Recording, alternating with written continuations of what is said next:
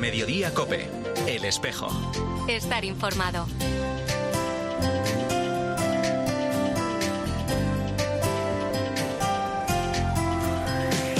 La una y 33 minutos, ¿qué tal? Bienvenidos al tiempo del espejo en Mediodía Cope en este 19 de enero. A esta hora, como cada viernes, te cuento la actualidad de la Iglesia de Madrid. El saludo de Mario Alcudia. Realizamos tareas de acompañamiento individual y también de actividades lúdicas. Por ejemplo, del bingo, jugamos al bingo, al poquino, a los bolos, etcétera. Siempre esas actividades adaptadas al entorno hospitalario. Vamos tres días a la semana por la tarde y no hay que olvidar que la estancia mm, de los enfermos en el hospital es aproximadamente entre tres y cuatro meses. De ahí la importancia de estas actividades lúdicas. Es Ana Paniagua, coordinadora del proyecto de acompañamiento hospitalario del voluntariado de Cáritas Diocesana de Madrid, a través del arciprestazgo de San Matías, perteneciente a Cáritas de la Vicaría 1, se ha puesto en marcha un nuevo grupo de personas voluntarias dispuestas a acompañar a las personas enfermas en uno de los tres pabellones del Hospital de Emergencias Enfermera Isabel Zendal en el distrito de Hortaleza, haciendo así más agradable la estancia de los pacientes ingresados y también de sus familiares o acompañantes.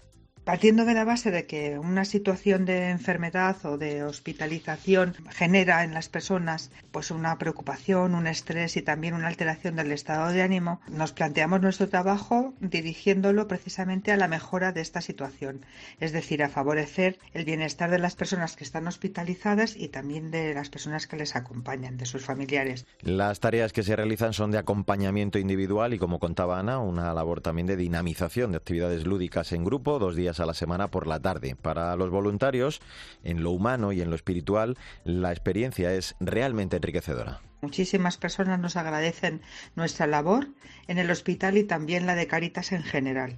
Y desde un punto de vista personal, también como voluntaria, transmitir que me ha hecho sentir y crecer como persona. Todas las frases que oímos de que la ayuda a los demás nos ayuda también a nosotros, la he experimentado y es totalmente cierto. Nos permite eh, ayudar a otros, nos permite eh, valorar más lo que tenemos y también estar más agradecidos. Ahora a la una y 35 minutos lo que hacemos es hablar de otros asuntos de la actualidad de esta Iglesia de Madrid en este espejo, en Mediodía Cope, en este tercer viernes de enero.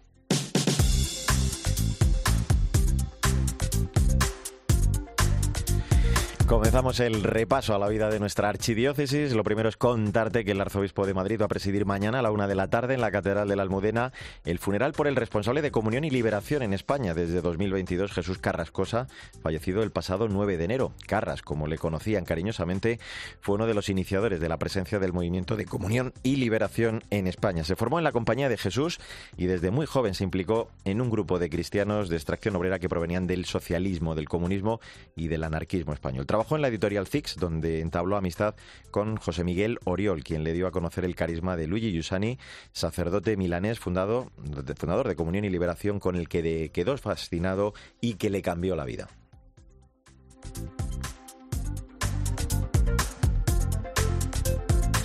Vamos ya con otros asuntos. Eh, de nuevo, tras el comunicado hecho público por la Mesa por la Hospitalidad del pasado mes de diciembre, denunciando la falta de un plan coordinado entre las tres administraciones, Gobierno, Comunidad de Madrid y Ayuntamiento, para abordar los desplazamientos habituales, en el que señalaba la ausencia de un enfoque integral y coordinado con el tejido social, esta entidad entregaba recientemente al registro del Ministerio de Migraciones, la Comunidad de Madrid y al Ayuntamiento este escrito pidiendo una respuesta ante esta situación que estamos viviendo.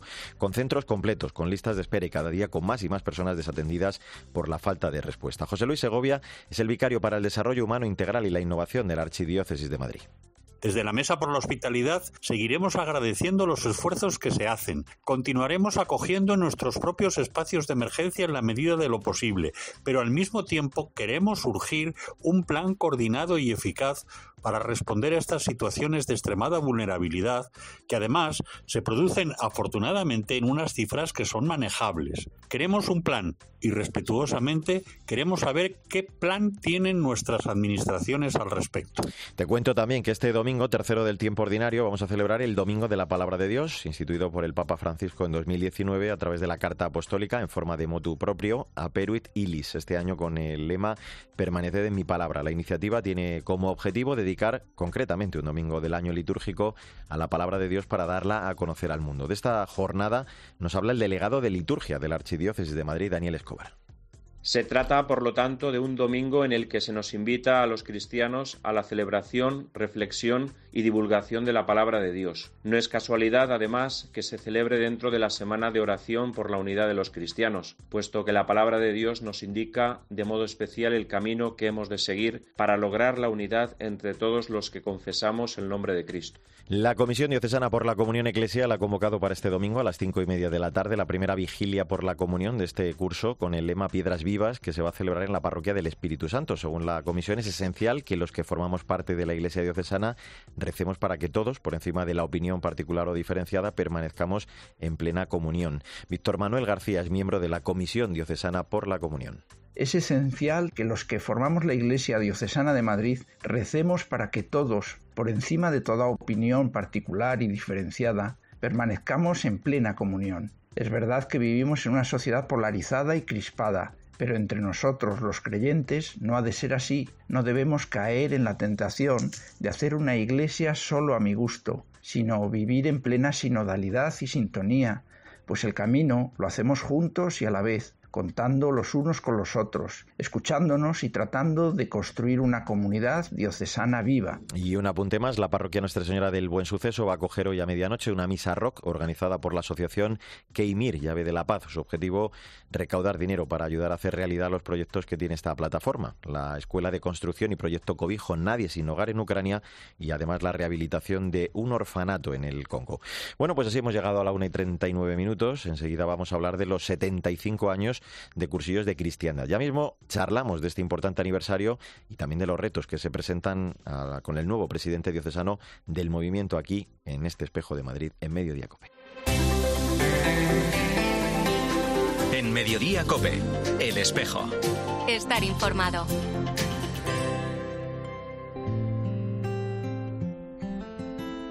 Me he hecho tantas preguntas intentando entender me he lanzado a buscarte sin saberte ver. La una y 41 minutos, soy Mario Alcudia, gracias por seguir con nosotros en el Espejo de Madrid, en Mediodía Cope, en este viernes 19 de enero.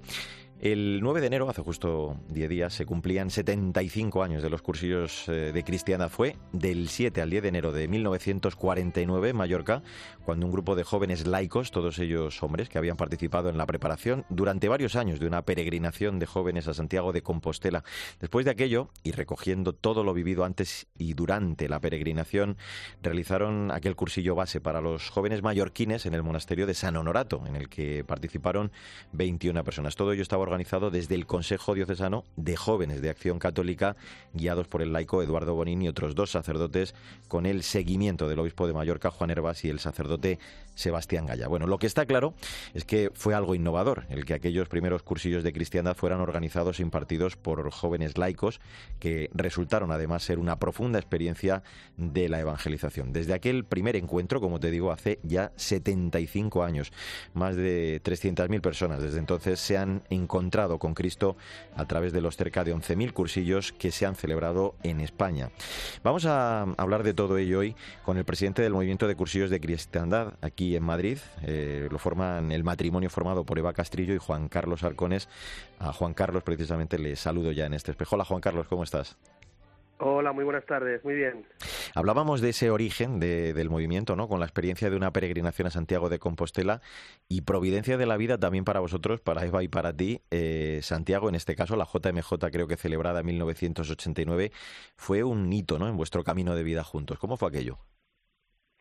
Bueno, pues mira, eh, fundamentalmente fue mi mujer, que ya sabes, las mujeres son los que eh, abanderan pues el seguimiento al Señor y yo me fui un poco guiando por ella y a raíz de ahí pues nuestro nuestro irnos eh, pues eso conformando como noviazgo y matrimonio cristiano y, desde entonces pues fieles a la iglesia y a cursillos en, en, esta tarea y en este camino. O sea, que ahí es un poco donde, donde nació. El Señor que dilucido vuestra vocación matrimonial y 24 años después habéis vivido, claro, en circunstancias muy distintas, creo, eh, otra JMJ, en este caso la del pasado verano en Lisboa. Allí, además, eh, otra sello, el Cardenal Cobo ha ratificado también vuestro nombramiento como presidentes de, cursillos. Eh, ese poneros sin demora en el camino, ¿no? Porque, porque así también, digo que, que tiene mucho que ver con esta JMJ, es como entendéis vosotros que debe ser el camino de la fe, ¿no? Bueno, yo creo que el camino de la fe siempre es un camino de, servir, ¿no? De ser testigos de lo que el Señor ha hecho en nuestra vida. Y, sí, pues eh, un poco la JMJ de Lisboa fue nuestra despedida, ya tenemos una edad, nos colamos ahí un poco, pero nos hacía mucha ilusión acompañar a los jóvenes cursillistas de Madrid y de todas las partes de España que nos íbamos a encontrar allí, con nuestro conciliario, con, con, bueno, pues con el Papa y con toda la Iglesia Universal. Y fue una experiencia preciosa. Uno no, no tiene ya edad para estar tirado ahí en, la vigilia, pero bueno, desde el sacrificio el Señor siempre hace algo grande, o sea que fue un, un, regalazo. Juan Carlos, hablas de ese caballo de batalla, ¿no? Que es acompañar bien a la gente, es salir al encuentro también, porque como recordáis vosotros, el movimiento es de primer anuncio, ¿no? ¿Qué, qué decisivo, digo, es, es todo esto, ¿no? El encuentro con el otro, ese maús que tanto necesitamos todos, ¿no? El ver cómo el Señor, a través de experiencias como por ejemplo los cursillos, se hace también el encontradizo. Claro, es que el, cursillo, el, siempre el encuentro es el fogonazo de partida, ¿no? De, pues de mucha gente que viene ya sin ninguna eh, cultura cristiana. Yo llegué al cursillo sin tener ni idea de nada, sin saber rezar y sin saber ni siquiera eh, el credo ni, ni, nada en mi vida, ¿no? Circunstancias yo había vivido muy alejado de la iglesia, pero sí que es verdad que donde nos jugamos todos es en, en, en ese caramelo que, que, el Señor pone en el corazón de las personas, pues el saberlo luego acompañar, el saberlo eh, ayudar a que crezca, acompañar a los cursillistas que en su inicio titubeante pues empiezan a descubrir un panorama nuevo y que bueno pues muchas veces lo primero que hay que hacer es reorganizar la vida, ¿no? O sea cuando el Señor entra en tu corazón hay cosas que empieza uno a desechar y, y sobre todo apoyar la comunidad que es donde pues eh, podemos acompañarnos dentro de la Iglesia. que eso es, eso es fundamental. Claro y, y, no hay mejor forma de evangelizar que con el ejemplo, ¿no? Con ese tú a tú eh, es en el fondo es por decirlo así también el, el método que os ha regalado el Espíritu Santo, ¿no? El, el de dar testimonio del Señor con lo que Dios ha hecho en vuestra vida. Eso, eso es que el ejemplo legitima, ¿no? Es verdad que la palabra también hay que, hay que, hay que lanzarla, ¿no? Pero donde verdaderamente la gente ve, pues lo que el Señor ha hecho en tu vida, pues es en tu trabajo, en tu barrio, eh, con los amigos, eh, pues viendo el fútbol como ayer o, pues en cualquier circunstancia, ¿no? Pues que, que el Señor es el que va acompañando la vida, el que la va moldeando y, bueno, pues ahí es donde, donde tiene que estar un cristiano, ¿no? En sus ambientes que decimos en cursillos. Claro, esto es lo que se vive durante tres días, es como la fórmula, ¿no? De las mejores recetas eh, cuyos ingredientes conocemos, al menos muchos de ellos, pero hay algo que es lo que pone el Espíritu Santo, que es lo que provoca, ¿no? Efectos tan fuertes en la vida de las personas que hacen esa experiencia y que vosotros también, pues, guardáis, claro, tan celosamente. Sí, el testimonio. Pues es verdad que a lo mejor no somos doctores, seguro, vamos, yo el primero. mi, formación eh, eh, deja mucho que desear, ¿no? Pero ese es un camino, ¿no? Y sobre todo, pues es el testimonio, el abrir la vida, el ver cómo lo intenta, cómo se equivoca y, acude pues a la gracia, al perdón, la vida de sacramentos. Bueno, pues es un poco el, el, lo que verdaderamente a la gente le, le conmueve, ¿no? El que, el que uno, pues viniendo de lejos, como era mi caso, pues pues dejándose hacer sobre todo y por por el ejemplo y el testimonio de todos los que me han ido acompañando pues pues el señor te sitúa no y te y te pide tareas y te y te va ayudando pues eso nosotros decimos que que que el, Señor no elige a los capaces, ¿no? sino que hace mm. capaces a los que eligen. Pues, pues es que creo. En eso porque es lo que lo que ha ido ocurriendo en nuestra vida, tanto Eva como, como yo, que somos los que llevamos esta tarea adelante. Mm. Te hago una más al hilo de eso que, estás comentando, ¿no? Para los que viven eh, es, es evidente que, que, la vida cambia, ¿no? Para los que lo viven, digo, pero para los que formáis parte, me imagino que en cada cursillo siempre hay una novedad, ¿no? El, el ver cómo la vida de muchas de esas personas que llegan, pues eh, quizá dominadas, tú lo decías, ¿no? Por la desesperanza incluso cambia de forma radical al, encontrarse con el Señor ¿no? y encontrar el sentido de su vida. Es verdad que hay novedad porque la vida de cada persona es novedosa, pero siempre hay una constante, ¿no? Que el cursillo, tanto en sus tres etapas, el precursillo, el propio cursillo y luego el acompañamiento en el postcursillo, es clave la amistad. O sea, nos hacemos amigos en el Señor y amigos entre nosotros y por eso, pues, pues no nos eh, no hacemos una invitación ahí genérica o, o, por correo electrónico, ¿no? Sino que realmente hay que ir conociendo a la persona y que la persona te conozca. Y porque si haya visto lo que ha cambiado en tu vida, pues pues dice, pues mira, yo quiero yo quiero conocer eso que tú tienes o, o esa experiencia que tú has hecho. Y por eso, pues claro, cada vida es novedosa, pero al final pues uno va por confianza y amistad. Es verdad que siempre decimos también que a veces uno va por envidia, ¿no? O sea, yo por envidia quiero ver eso, ¿no? Pero realmente el Señor ya se busca las maneras. Mm. Bueno, pues Cursillos, que 75 años después es eh, tan vigente como el primer día, un instrumento muy vivo de la Iglesia para seguir evangelizando con el que el Señor ha cambiado y cambia, gracias a Dios, la vida también de tantas personas, renaciendo a esa nueva vida. Juan Carlos Arcones, presidente diocesano de Cursillos de Cristiana de Madrid, ha sido un placer charlar contigo estos minutos. Gracias por atendernos y adelante con esa importante misión. Un abrazo fuerte. Muchas gracias, igualmente un abrazo. Pues así hemos llegado a la 1 y 49 minutos, recta final de este espejo de Madrid en Mediodía Cope en este 19 de enero. Desde ayer y hasta el día 25 se celebra la Semana de Oración por la Unidad de los Cristianos, este año con el lema Amarás al Señor tu Dios y a tu prójimo como a ti mismo, tomado del Evangelio de San Lucas. Los cristianos de Burkina Faso han propuesto como tema de reflexión para esta Semana de Oración la parábola del buen samaritano, en la que Jesús explica en qué consiste amar al prójimo. Aitor de la Morena es el delegado de Ecumenismo y Diálogo Interreligioso de nuestra archidiócesis. La semana de oración por la unidad de los cristianos, un año más, del 18 al 25 de enero, nos invita a ser conscientes y reflexionar sobre que, como dice el Concilio Vaticano II, la división en la Iglesia repugna a Cristo. Es una frase fuerte, pero es verdadera. Por tanto, nos juntaremos junto con otros miembros de, otras iglesias a rezar cada día en un sitio diferente por esta unidad.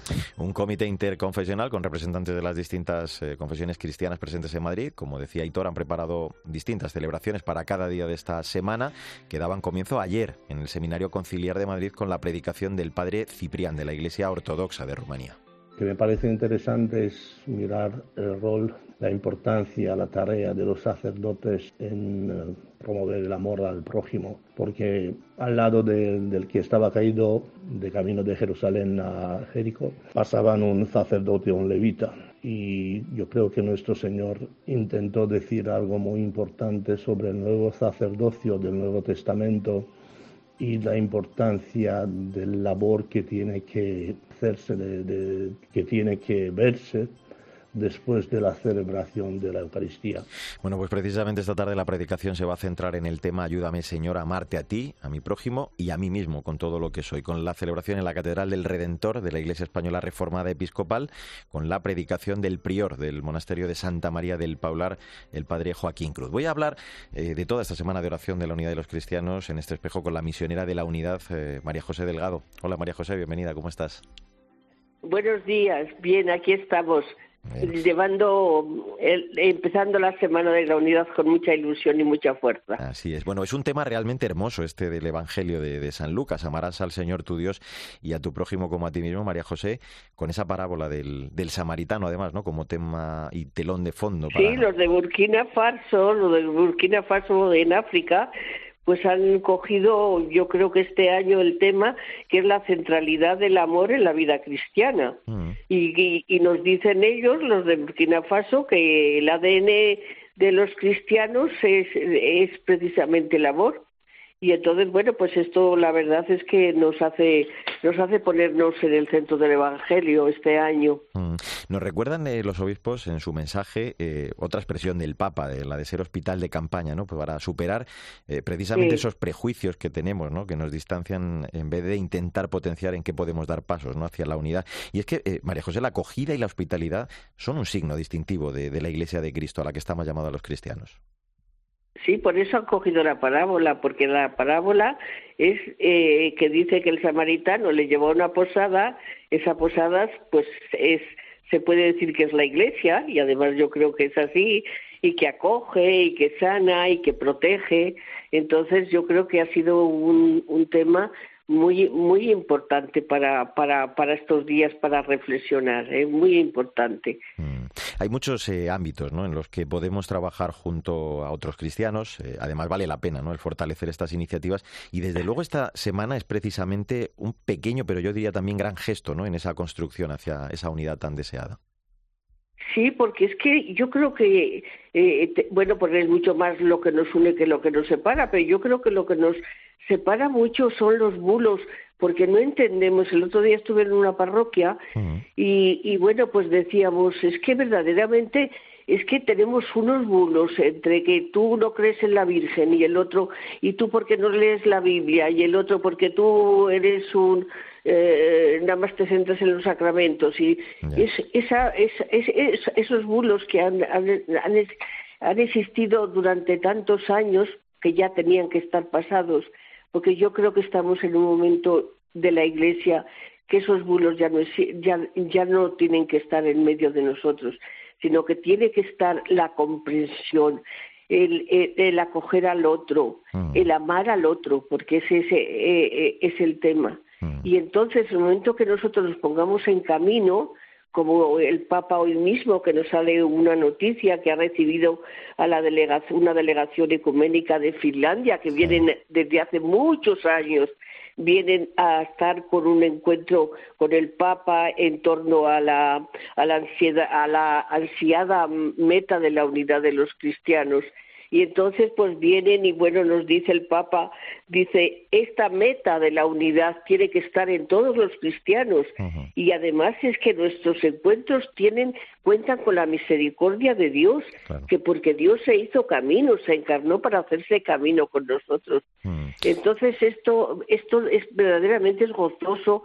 En nosotros estos días pues mm, mm, que vamos de iglesia en iglesia, pues lo vemos como una peregrinación como una peregrinación que vamos buscando a los hermanos de otras iglesias para rezar con ellos. y entonces la, mm. eh, entonces la iglesia que acoge, la iglesia que acoge, pues nos acoge con cariño y nosotros vamos y entonces lo único que hacemos es rezar y sonreír unos a otros esto transforma totalmente nuestra vida cristiana. ¿eh? Mm, derribando prejuicios. Eh, me gustaría que nos dieras, aunque sea muy brevemente, eh, mm, que nos hicieras o dieras un apunte sobre un elemento clave que es la espiritualidad ecuménica, ¿no? en la que además trabajáis mucho las misioneras de la unidad. Sí, nosotras es que, bueno, pues yo creo que todo cristiano es un tiene una espiritualidad evangélica, pero es que nosotros tenemos algo que, bueno, pues como otras mm, eh, otras comunidades religiosas tienen otras facetas exclusivas. Mm. Nosotros es una religiosa, o sea, un cristianismo interreligioso, intereclesial. No solamente, claro, tiene que ser con un, con un, con un cristianismo basado en, en temas fundamentales y serios, ¿no? Del Evangelio. Pero nosotros, además de seguir a Cristo, seguimos ese mandato, ese mandato especial, mm. que estén unidos para que el mundo crea.